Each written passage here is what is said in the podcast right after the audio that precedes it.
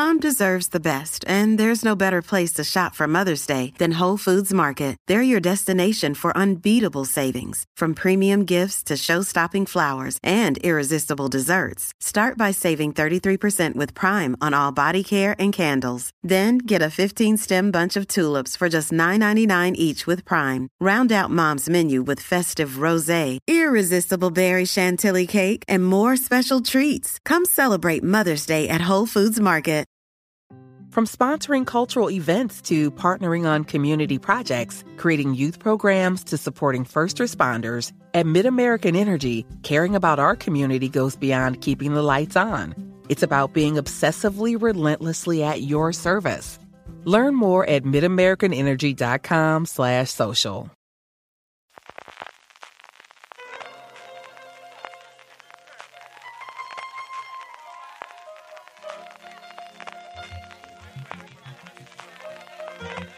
Estás escuchando Fuera de Series con CJ Navas.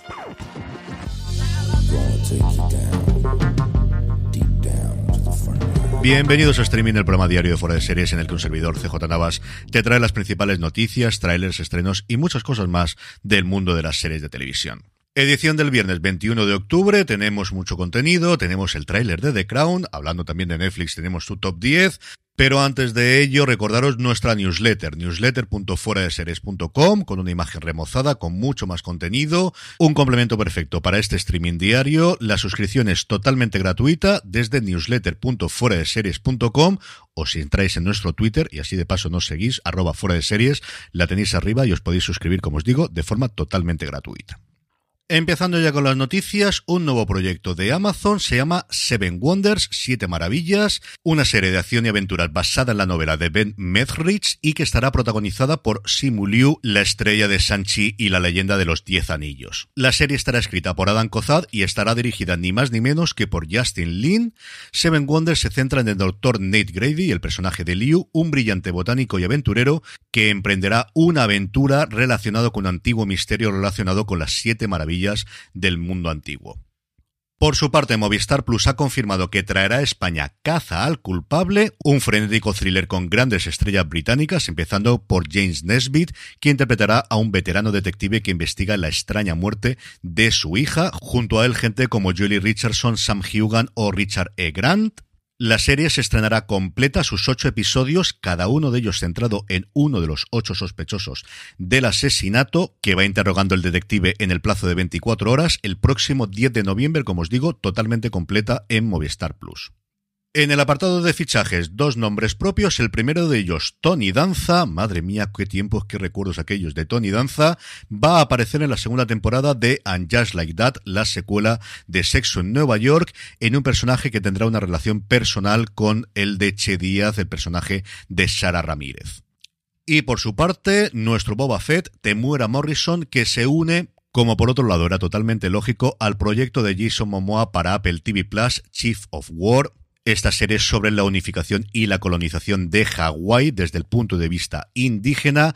Morrison interpretará al rey Kajekili, creo que se pronuncia así, que es el rey de Magui.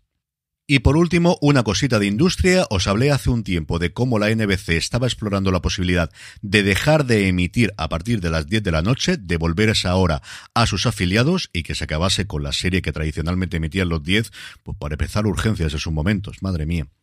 Pues bien, la compañía recientemente ha afirmado que sí, que están explorando la posibilidad en una conferencia que se dio hace unos días en Nueva York, en la que había reunido varios jefazos de grupos de comunicación, lo daban como algo hecho ya no solamente para el NBC, sino que en esa charla se dijo que ABC y CBS seguirían después. Recordad que tanto Fox como la CW, o lo que queda de ella, nunca han emitido a las 10 de la noche, solo han tenido siempre dos horas de programación de las series que siempre hemos visto. Rápidamente, la CBS, en boca de su consejero delegado de su CEO, George Chex, ha dicho que a ellos que no los esperen, que ellos funcionan muy bien con sus series a las 10 de la noche.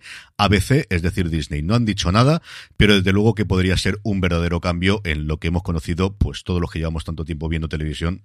Pero, ¿qué queréis que os diga? Cuando el río suena, si todas las series se van al streaming, pues es bastante probable que esto antes o después acabe sucediendo y que emitan noticias, o emitan deporte, o emitan realities, o emitan cualquier otro tipo de contenido y nos quedemos en unas cuantas series en abierto de esas con las que todos disfrutamos. ¿Para qué van a negarlo? En cuanto a trailers, Hulu en Estados Unidos y Disney Plus aquí en España ha presentado el de Bienvenidos a Chippendales, que llegará a nuestro país el próximo 11 de enero, en Estados Unidos dentro de nada, aquí ya sabéis, siempre con dos, tres mesecitos de retraso, una saga repleta de crímenes reales que cuenta la escandalosa historia de un inmigrante indio que se convirtió en el estrambótico fundador del mayor imperio de striptease masculino del mundo, muy conocido especialmente en Estados Unidos, y que no permitió que nada ni nadie se interpusiese en sus planes. La serie está protagonizada por Kumal Nanjiani, irreconocible desde luego en el tráiler, y tiene pesos pesadísimos dentro de su reparto, como Murray Bartlett, en lo primero que hace después de The Wild Lotus, Juliette Lewis o mi queridísimo Dan Stevens con un bigote que iba a decir que no le favorece, aunque este hombre está guapo con cualquier cosa que se ponga. Does picking an outfit have you running a little too fashionably late? We get it. Great taste takes time. That's why Drizzly, the number one app for alcohol delivery, has your back with the largest selection of beer, wine, and spirits delivered in under 60 minutes. Convenience never goes out of style. So if you need to spend some extra time in the mirror instead of at the store, download the Drizzly app or go to drizzly.com. That's D R I Z L Y.com today.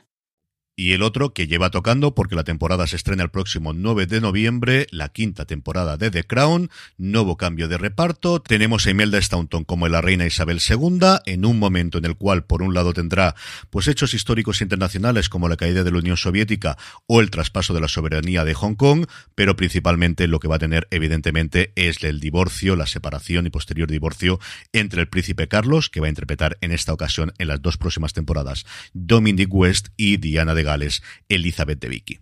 El elenco se completa con Jonathan Price como el duque de Edimburgo, Leslie Melville como la princesa Margarita y Johnny Lee Miller como John Mayor como el premier británico. Como siempre el guion a cargo de Peter Morgan y no puedo esperar que llegue, es una de mis series junto con Boya Horseman, yo creo que mis dos series favoritas de siempre de Netflix.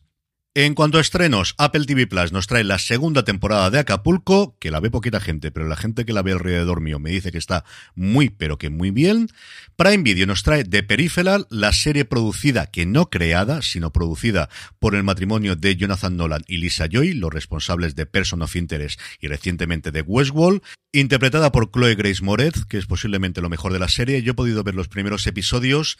Tiene una estética que recuerda muchísimo a Westworld, es preciosa, de verdad, preciosa, preciosa de ver, y combina lo que está ocurriendo en el mundo real con un videojuego, una simulación, ahora que están tan de moda el metaverso, pues un metaverso tremendamente sofisticado en el que se mete la protagonista. Y ese es uno de los problemas que yo tuve con el primer episodio especialmente, y es que cuando se mete en el metaverso deja de ser ella para tomar la imagen de un avatar que es su hermano, y la serie para recordarte de que es ella la que está dentro del el videojuego, que es lo que ella cree que está haciendo en ese momento de esta realidad virtual, te saca constantemente de la acción para enseñártela con los ojos cerrados y con el casco de realidad virtual que lleva en la cabeza. Y la primera o la segunda vez está bien, pero cuando te lo hacen 14 veces, la verdad es que me costó un poquito. Dicho eso, para los aficionados de ciencia ficción, yo creo que tenéis que verla sí o sí.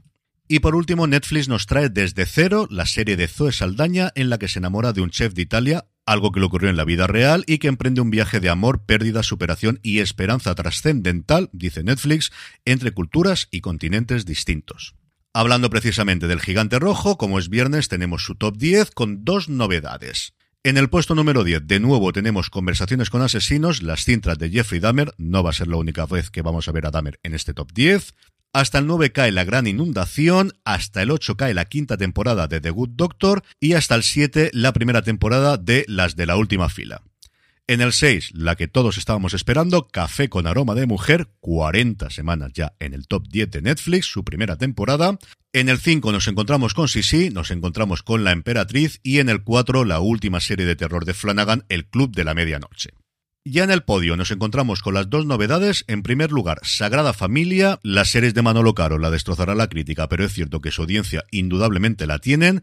Y en el 2, Vigilante, la nueva serie de Ryan Murphy que hace doblete, con la que todos sabíais que estaba en el puesto número uno. El gran éxito de Netflix, como comentábamos ayer en streaming. Dahmer, que se mantiene por cuarta semana consecutiva en el puesto de privilegio del top 10 de Netflix. Y terminamos con la buena noticia del día y es que esta semana se cumple el centenario de la BBC. Un 18 de octubre de 1922 era fundada en Londres y un mes después comenzó sus transmisiones diarias, inicialmente en radio, sería un poquito de tiempo después, en 1936, cuando comenzaría con la emisión de televisión, la primera que lo hizo en el mundo. Podéis encontrar muchísimos homenajes, muchísimos artículos en Internet, pero yo recomiendo encarecidamente la serie de artículos que están realizando en The Ringer con cosas tan entretenidas como un análisis de todos los abrigos que llevan los detectives de las series británicas o el por qué parece que siempre salen los mismos actores en todas las series inglesas. Felicidades a la BBC y que podamos seguir disfrutando de sus series por muchísimo tiempo más. Y con esto nos despedimos hasta el próximo lunes. Recordar newsletter.fueradeseries.com si queréis más información. Si no pasa nada, este fin de semana volvemos con Fuera de Series con Jorge y con Don Carlos. La idea es publicarlo este próximo domingo. Hasta el lunes que viene, que tengáis muy buen fin de semana y recordad, tened muchísimo cuidado y fuera.